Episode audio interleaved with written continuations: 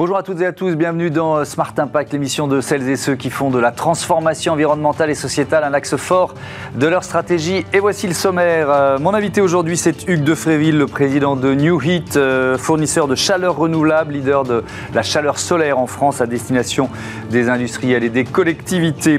Pour notre débat, on partira à Tassin, la demi-lune dans le Rhône, première ville de France à équiper les balcons de potager composteurs. Réponse à la future obligation de recycler nos déchets Et puis, euh, dans notre rubrique consacrée aux startups éco-responsables, on découvrira l'épargne durable et éthique promise par Goodvest. Voilà pour les titres, c'est parti, c'est Smart Impact.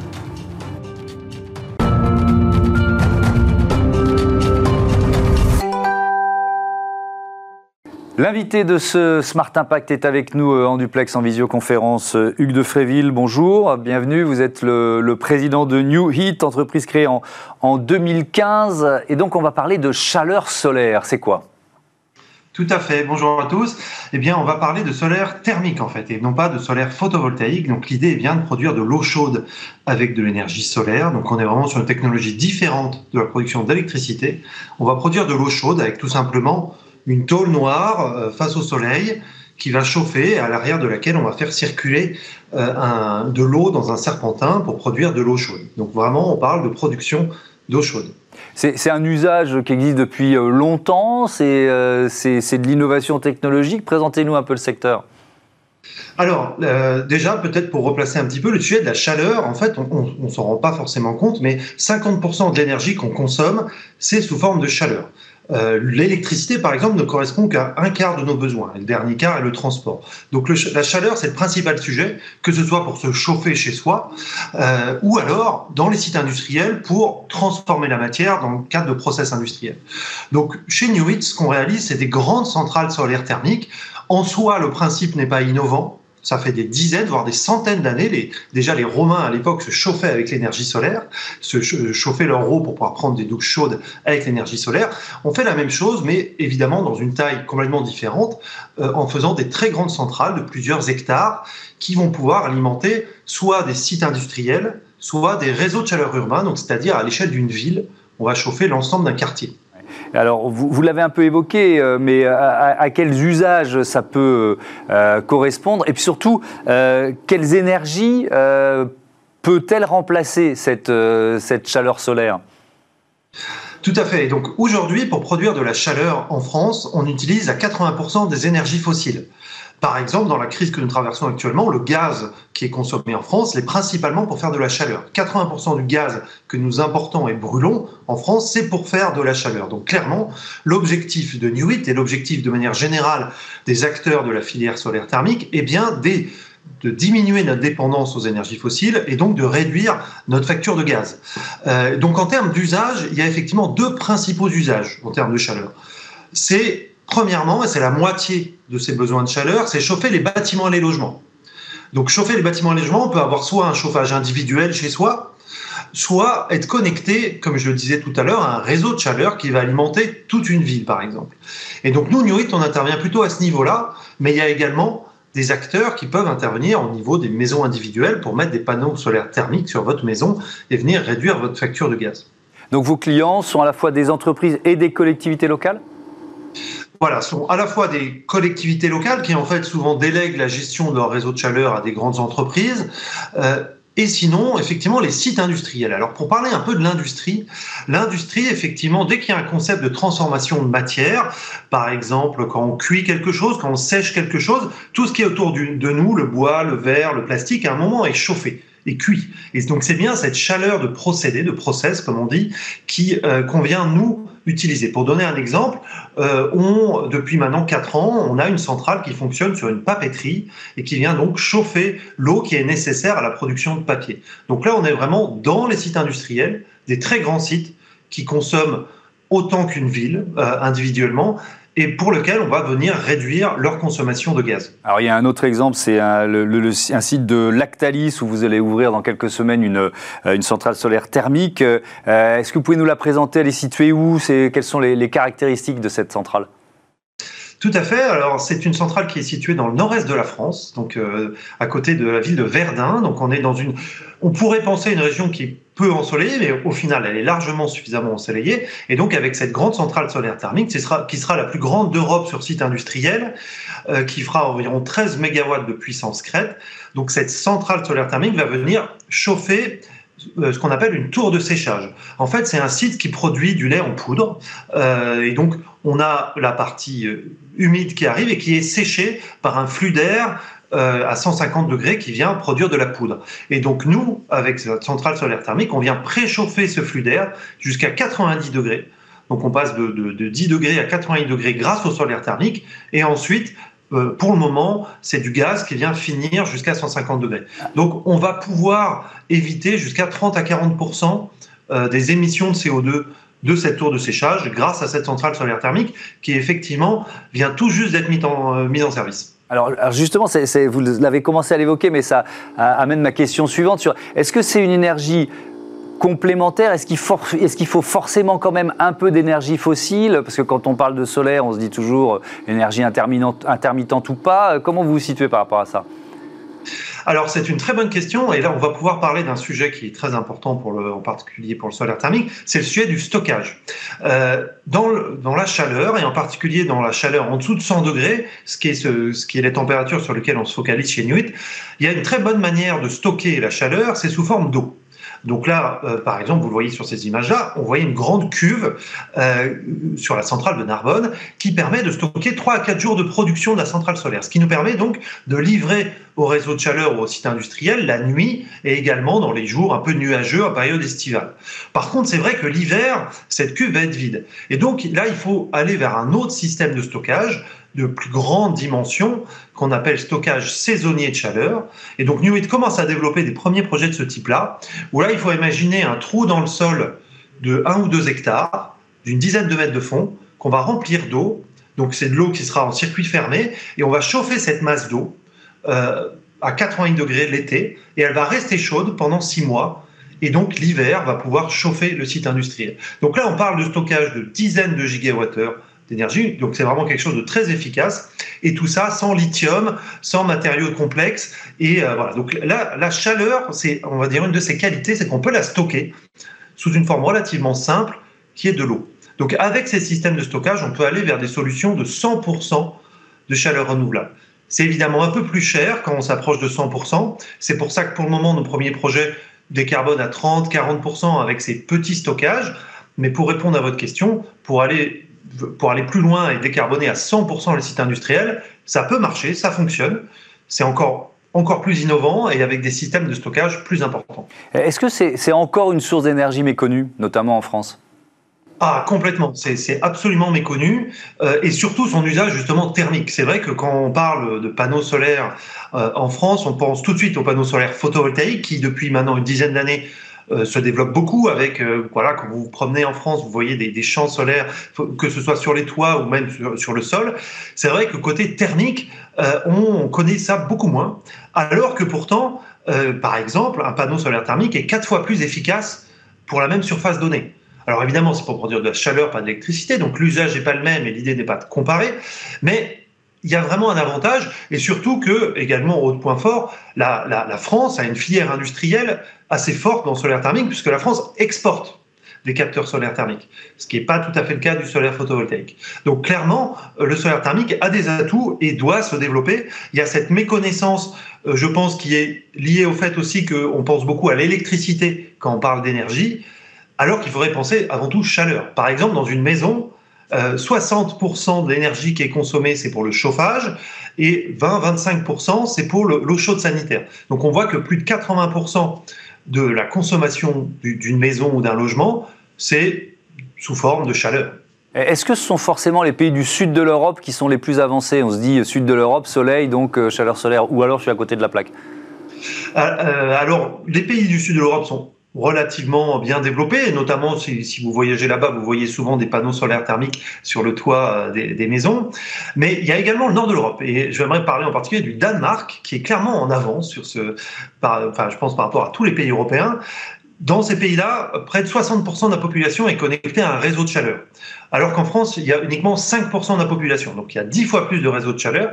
Et en fait, les réseaux de chaleur permettent de décarboner massivement. Parce qu'une fois qu'on a un réseau qui alimente toute une ville, on peut faire des moyens centralisés de production renouvelables. Et en l'occurrence, euh, le Danemark est le pays des grandes centrales solaires thermiques. Il y en a plus d'un gigawatt, donc c'est l'équivalent d'une centrale nucléaire, de centrales solaires thermiques diffusées un peu partout dans le pays qui viennent chauffer les bâtiments et les logements danois.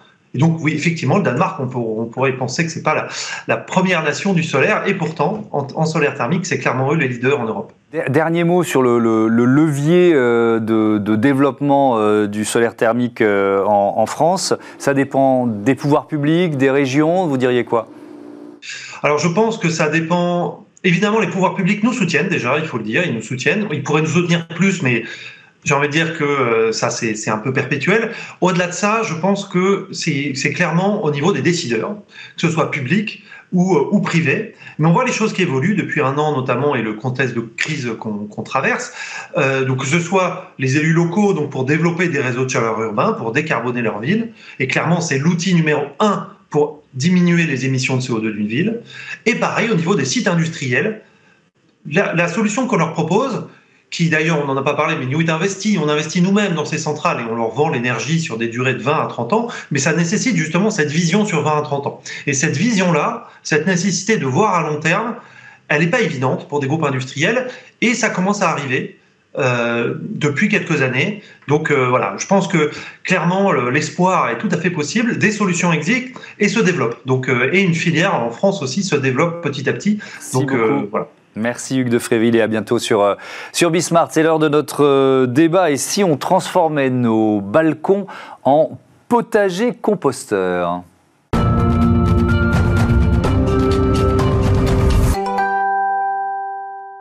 Je vous présente tout de suite les invités de ce débat dans Smart Impact. Pascal Charmeau, bonjour, bienvenue. Vous êtes le maire de Tassin la demi-lune. Euh, à vos côtés, Charles Lambert, bonjour. bonjour. Cofondateur de Cercle avec deux E. Euh, vous l'avez créé avec Marie de Cogniou et vous nous présenterez Cercle dans, dans un instant. Tassin la demi-lune, on est dans le Rhône, évidemment, tout près de, de Lyon. Combien d'habitants? Présentez-vous un peu, présentez-nous un peu votre ville. Merci d'abord de nous accueillir pour cette invitation qui nous, permettait, qui nous permet de, mettre euh, l'accent et de mettre en lumière euh, l'initiative de la ville de Tassin-la-Mélune et de la start-up euh, Circle. Mmh. Tassin-la-Mélune, c'est une ville de 24 000 habitants de l'ouest de l'agglomération de Lyon, adossée à la ville de Lyon. Il y a beaucoup d'espaces verts Il y a beaucoup d'espaces verts. Nous avons à peu près...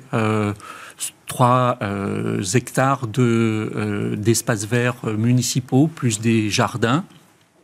Nous avons une, entité très nature, mmh. tout en étant urbain. Voilà. Alors nous avons en particulier une, une ville qui a aussi un centre urbain très dense et minéral. Alors euh, nous avons voulu justement changer les choses et faire en sorte, et c'est une première, c'est la mmh. première commune de France qui euh, met en place une solution de verdissement de la ville qui associe le parc privé de logement. ça. représente 88% de, nos, euh, de notre centre urbain et il nous a paru essentiel d'associer les habitants et d'aller au plus près chez eux pour les impliquer dans le verdissement de la ville. Et donc on va expliquer comment ça marche, parce que c'est grâce à Cercle ou Cercle, vous prononcez comment Circle. Circle, bon, allez, Circle, euh, que, que, vous menez ce projet. Donc le, le déjà présentez-nous l'entreprise, elle est basée euh, euh, bah, tout près, hein, à Écully, c'est ça? Donc oui, on est, dans la même région. Hein. Lyon, ouais, tout à fait. Et donc vous créez quoi? Des composteurs, c'est ça? C'est quoi votre business? Circle, en fait, c'est une start-up que j'ai cofondée avec Marie de Cogniou en 2021. Euh, et, l'idée, c'est de, euh, en tout cas, la mission, c'est de remettre les citadins euh, acteurs au cœur de la végétalisation des villes. Mmh. parce qu'on a fait un constat, en fait, dès le démarrage du projet, c'est que finalement, quand on lève les yeux au ciel, les balcons en ville ou les terrasses sont très peu végétalisés. Mmh. Et qu'il il y a aussi un deuxième constat, c'est que les, biodéchets, donc les épluchures, les cartons, composent à peu près 30% du volume de nos poubelles et ils sont encore très peu valorisés. Euh, ils sont soit incinérés, ça génère du CO2, soit enfouis, ça génère du méthane. Euh, alors qu'ils sont gorgés d'eau et de nutriments, qui sont tout ce que demande une plante euh, pour grandir. Et donc on, a, on est parti de ce défi-là, et on a créé un, concept qui s'appelle la lombriponie, qui consiste en fait à associer du lombricompostage et de la culture de plantes dans un même contenant. Donc c'est nos fameux potagers composteurs. Et l'idée c'est d'aller les installer bah, directement chez les particuliers en pleine ville pour qu'ils puissent à la fois recycler leurs déchets et végétaliser leur espace. On, peut cultiver quoi? On des peut fruits, des légumes, pas mal de choses. Des herbes Voilà, euh, herbes aromatiques, euh, potagères. Moi, j'ai une formation de l'agronome, donc je suis plus branché euh, potagère et aromatique. Mmh. Mais après, on peut mettre pas mal de choses. Justement, nous, on, fait beaucoup de tests en recherche et développement avec une équipe d'agronomes pour voir ce qui pousse ou ce qui ne pousse pas dans, ces, dans, dans notre système. Euh, et pour conseiller au mieux finalement nos hmm. utilisateurs euh, derrière. Alors il y a combien de, balcons déjà équipés? Et comment ce dispositif va, va grandir, Pascal Charmeau Alors en effet, nous avons euh, aujourd'hui initié une démarche sur trois années. Hmm. Au total, ce seront 300 foyers. C'est un test à grande échelle hmm. d'un dispositif innovant, le potager composteur de balcon, une solution très concrète qui va permettre d'aller là où c'est plus difficile de mobiliser euh, donc des espaces pour le verdissement. 300 foyers tassilunois, 100 cette année et puis encore 100 pour les deux années prochaines.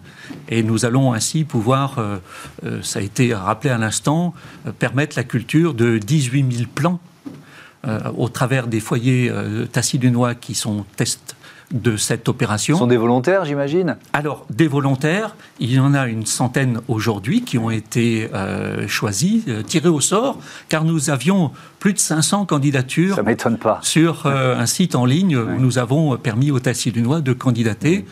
Et les 100 premiers donc, vont pouvoir, et ont déjà reçu leur potager composteur et ont bénéficié aussi d'une matinée d'informations, de conseils et seront accompagnés aussi euh, tout au long par euh, une ligne dédiée.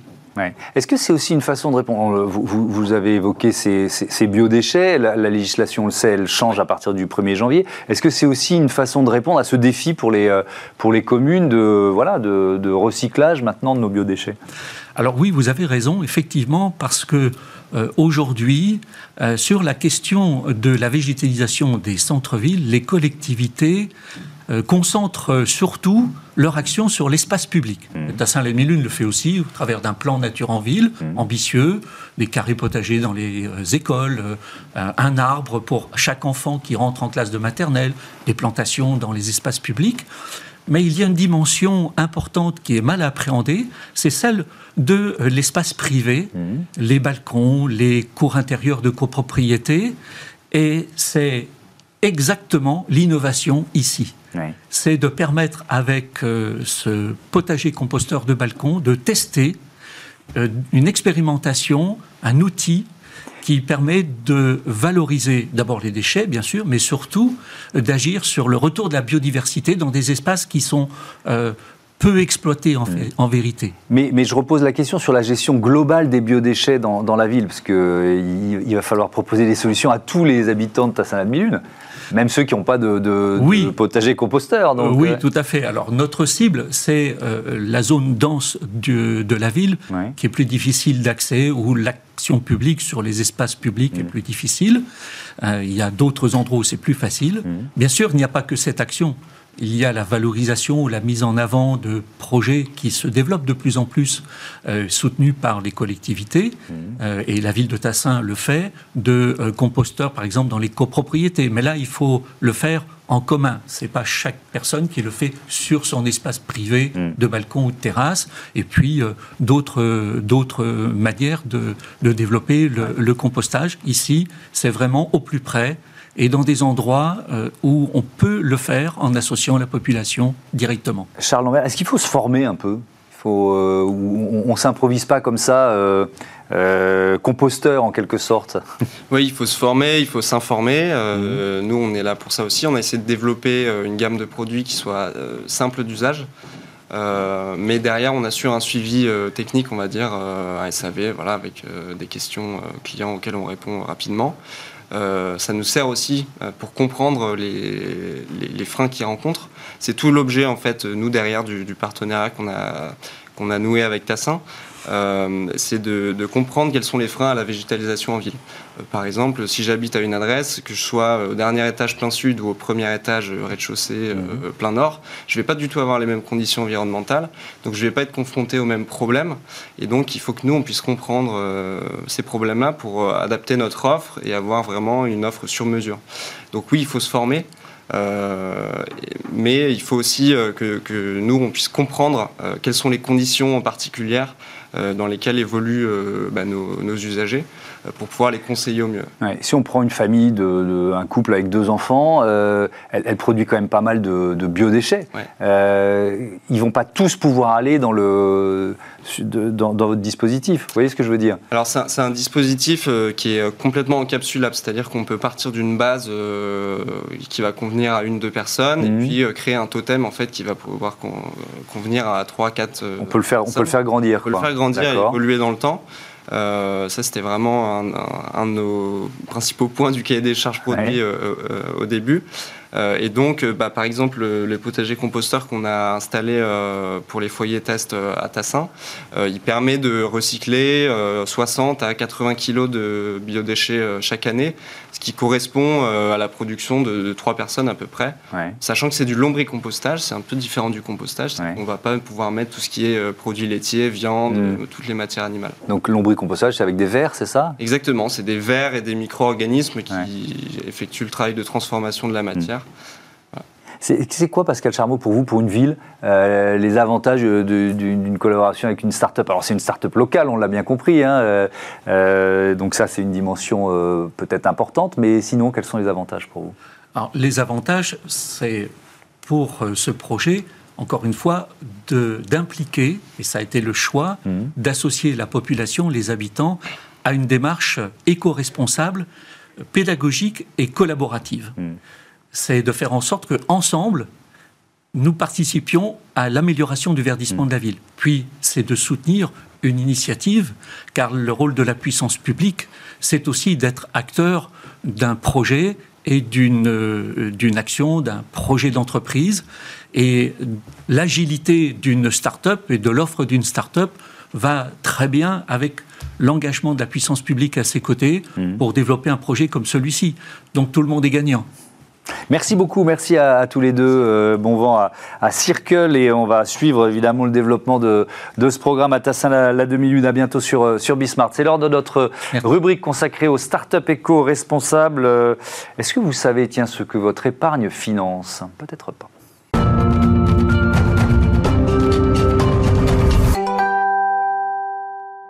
Smart Ideas et la bonne idée euh, du jour, elle est signée euh, Joseph Chouefati. Bonjour, bienvenue. Bonjour, merci beaucoup. Vous êtes le co-fondateur de Goodvest, créé en 2020, fin 2020, c'est ça? Avec euh, Antoine Beneteau. C'est quoi Goodvest?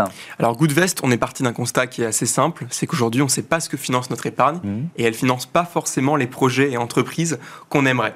Donc avec Goodvest, on redonne le pouvoir aux épargnants de choisir quel type d'entreprise ils vont financer en respectant l'accord de Paris et en ayant une transparence complète sur son impact environnemental qu'on a à travers notre épargne. Parce que c'est une sorte de boîte noire, en fait. Quand on, quand, on épargne, on ne sait pas du tout où ça va. Exactement. C'est un constat que font les, de plus en plus les, euh, euh, les, clients, les consommateurs, les citoyens, parce que c'est aussi une démarche citoyenne. Oui, effectivement. Euh, aujourd'hui, l'industrie financière reste quand même assez opaque hein, mmh. et n'a pas forcément pris la mesure hein, du, du, du, changement climatique quand on voit certains financements. et il y a une prise de conscience de l'impact de notre épargne. Les premiers gestes qu'on va faire, ça va être euh, chercher à réduire l'impact de ses transports, euh, de son alimentation. Mmh. Mais en fait, il y a aussi un geste qu'il ne faut pas oublier et qu'il faut absolument avoir en tête, c'est l'impact de son épargne. C'est un levier très important Exactement. Notre argent, en fait, il ne dort pas euh, mmh. dans un coffre, il finance l'économie. Et aujourd'hui, l'économie, elle est carbonée. Et si on veut la changer, et faire qu'elle aille vers la transition écologique, il faut financer des éco-activités, il faut mettre fin au financement des énergies fossiles notamment. Alors comment ça marche, Goodvest? Vous, vous proposez des différents, euh, différents secteurs ou différents thèmes d'investissement, c'est ça? Exactement, en fait, un Goodvest, donc c'est, on, est une, on est une fintech, hein, donc c'est accessible euh, en ligne assez mmh. facilement, euh, et on permet aux épargnants, en faisant une simulation, de leur construire un portefeuille d'épargne sur mesure qui va répondre à la fois à leurs objectifs financiers, donc dans à quel horizon de temps voulez-vous investir, Mhm. euh, quelle est votre aversion au risque, et de choisir les thématiques dans lesquelles vous souhaitez investir, avec une thématique présente par défaut, bien sûr, qui est la transition écologique, et la possibilité aussi de choisir d'autres thématiques comme les forêts, l'accès à l'eau, ou également l'emploi et la solidarité, par exemple. Mmh, oui, santé, pays émergents, innovation technologique et solutions climatiques. Ça, c'est une offre euh, qui existe, je crois, depuis le mois de février. Euh, c'est une nouvelle offre. De, de quoi il s'agit quand vous Alors, dites on a- solutions climatiques On a lancé un thème qui va très précisément cibler les acteurs qui sont le plus engagés et qui proposent vraiment des solutions au dérèglement climatique. Ouais. Euh, donc ça va être par exemple euh, le ferroviaire, ça va être euh, les énergies renouvelables, ça va être l'isolation des bâtiments, la préservation du capital terrestre. Donc là, on va, on va cibler des entreprises très précises. Donc forcément, c'est un thème qui est peu diversifié, donc qui est accessible qu'aux profils qui veulent prendre un peu de risque sur le long terme. Mais c'est un, un thème qui est très intéressant pour avoir euh, de l'impact. Comment vous les sélectionnez? Comment vous les validez? Est-ce que, enfin, il y a une forme de démarche scientifique parce que euh, vous, parlez des accords de Paris. euh, il, y a, il y a évidemment tous les travaux menés par le GIEC depuis depuis des années. Donc, comment vous vous inscrivez dans cette démarche-là? Alors effectivement, le, le- le- le problème qu'on a dans la finance, c'est qu'aujourd'hui on est un peu perdu. Il y a Ouais. beaucoup de greenwashing. On s'arrête Mhm. trop souvent aux labels qui vont pas suffisamment loin. hein. Je rappelle que juste le label ISR, le principal label en France, Mhm. euh, il y a 80% des fonds labellisés ISR qui investissent encore dans les énergies fossiles. Euh, donc c'est problématique. C'est pour ça qu'on a choisi de créer une méthodologie qui est à la fois scientifique et transparente. Mhm.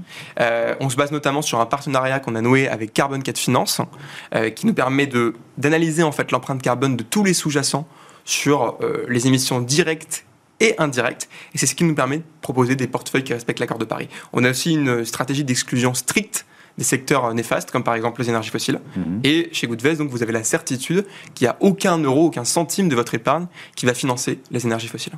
Euh, Est-ce que c'est aussi ren- rentable que l'épargne classique? On doit vous la poser souvent cette Ouais, C'est question-là. une question euh, effectivement qu'on nous pose souvent. Ouais. Il y a beaucoup d'idées reçues sur le sujet.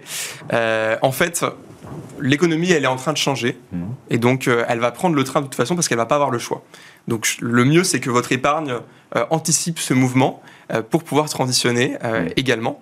Et donc, oui, sur le long terme, on crée de la performance en investissant dans les leaders de demain. Et c'est très important aujourd'hui de, de- de- de ne plus investir dans des industries qui vont disparaître, hein, comme par exemple le charbon. hein. Sur le long terme, Ouais. on va devoir s'en passer. De toute façon, il n'y en aura bientôt plus. Ouais.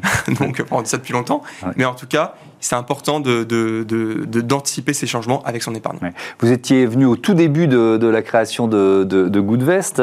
Euh, Aujourd'hui, c'est quoi Plus de 20 salariés, c'est ça? Aujourd'hui, on a une vingtaine de collaborateurs, Ouais. effectivement. Avec quelle perspective pour, euh, pour les quoi, 5 prochaines années? On va, on, va, on, va, on, a, on va doubler de taille pratiquement dans les, dans les 12 mois à venir. Euh, Aujourd'hui, on fait le meilleur démarrage hein, pour une solution d'épargne en ligne, Mhm. avec 30 millions d'euros collectés en un peu plus d'un an, euh, plus de 3000 clients. Et donc, euh, l'objectif, c'est de démocratiser l'investissement responsable, un investissement qui est vraiment, qui est vraiment responsable, Mhm. donc avec de la transparence, et pour toutes et tous.